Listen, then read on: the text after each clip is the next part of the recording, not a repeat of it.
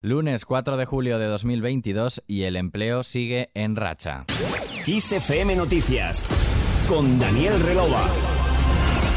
El mercado laboral español ha empezado el verano marcando un nuevo récord con 20,3 millones de afiliados y recortando el paro en 42.409 personas, unas cifras no vistas desde finales de 2008. El mes de junio, tradicionalmente bueno para el empleo, generó 115.607 empleos, una cifra solo superada en ese mismo mes del año 2005 con la regularización extraordinaria de inmigrantes y 2021 con el fin del estado de alarma por la pandemia.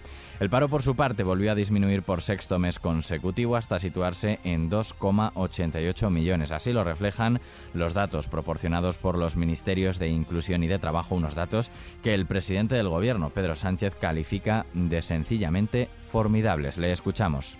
Unos datos sencillamente eh, formidables. En definitiva, yo creo que gracias a la fortaleza de la sociedad española a la hora de responder a estas crisis, la pandemia y las consecuencias económicas y sociales de la guerra, y también a un gobierno que reconoce que no hay tal contradicción entre crear empleo digno y también fortalecer el estado del bienestar, estamos dando una respuesta que en un momento de tanta incertidumbre pues genera confianza, estabilidad y sobre todo cohesión en una sociedad, la sociedad española, cuya asignatura pendiente aún hoy especialmente hoy, continúa siendo la desigualdad. Desde el Partido Popular no lo ven de igual manera y han criticado a Pedro Sánchez por calificar el dato del paro de junio de fabuloso. Escuchamos al coordinador general del PP, Elías Bendodo. Y el presidente del gobierno ha dicho que son unos datos fabulosos. Así empezó Zapatero. Así empezó Zapatero y miren cómo acabamos. Sí, 42.409 personas salen del paro. Pero el mes de junio, que era un mes, siempre ha sido un mes potente en la creación de empleo, es el peor junio de al menos la última, un mal síntoma, lo tengamos en cuenta.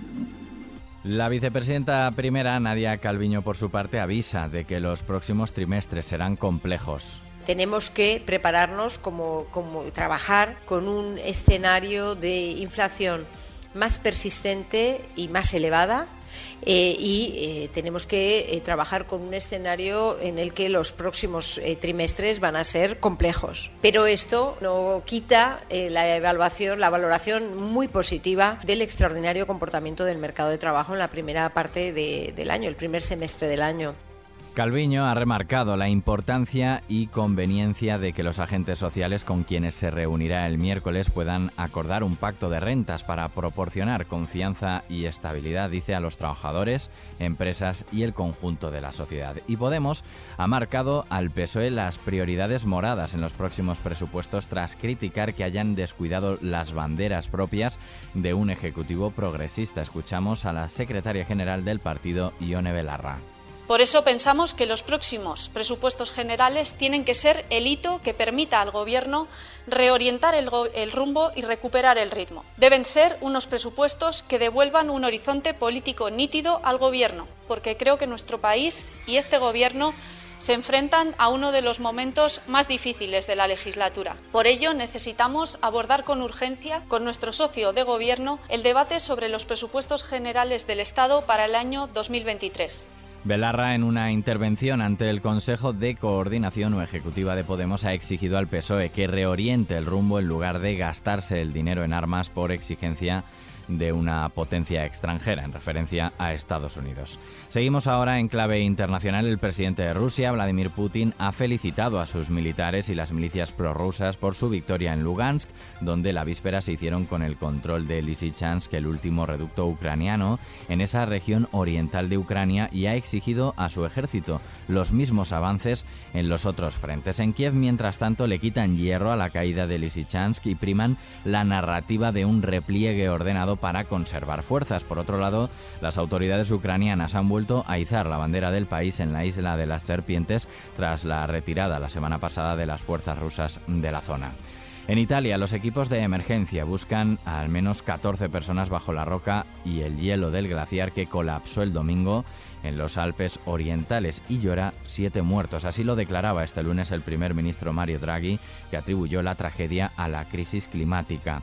Y en Francia, el presidente Emmanuel Macron ha remodelado su gobierno, en el que mantiene a sus principales pesos pesados para darle un cariz más político y responder así a la pérdida de la mayoría absoluta en la Asamblea Nacional.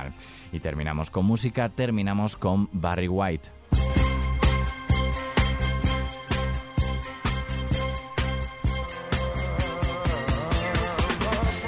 Un 4 de julio de 2003, hace 19 años, nos dejaba Barry White debido a una insuficiencia renal crónica. Exitoso en los 70s, en los 80s, su voz con ese timbre bajo, muy grave y ronco le caracterizaba y le hizo ganar muchos premios por su estilo. El artista estadounidense editó 26 álbumes durante su carrera y llegó dos veces al número uno del Hot 100 en Estados Unidos con canciones que le hicieron mundialmente famoso como este tema que escuchas. Con él cerramos este podcast de XFM La información continúa actualizada y puntual en los boletines horarios de XFM. Hasta mañana.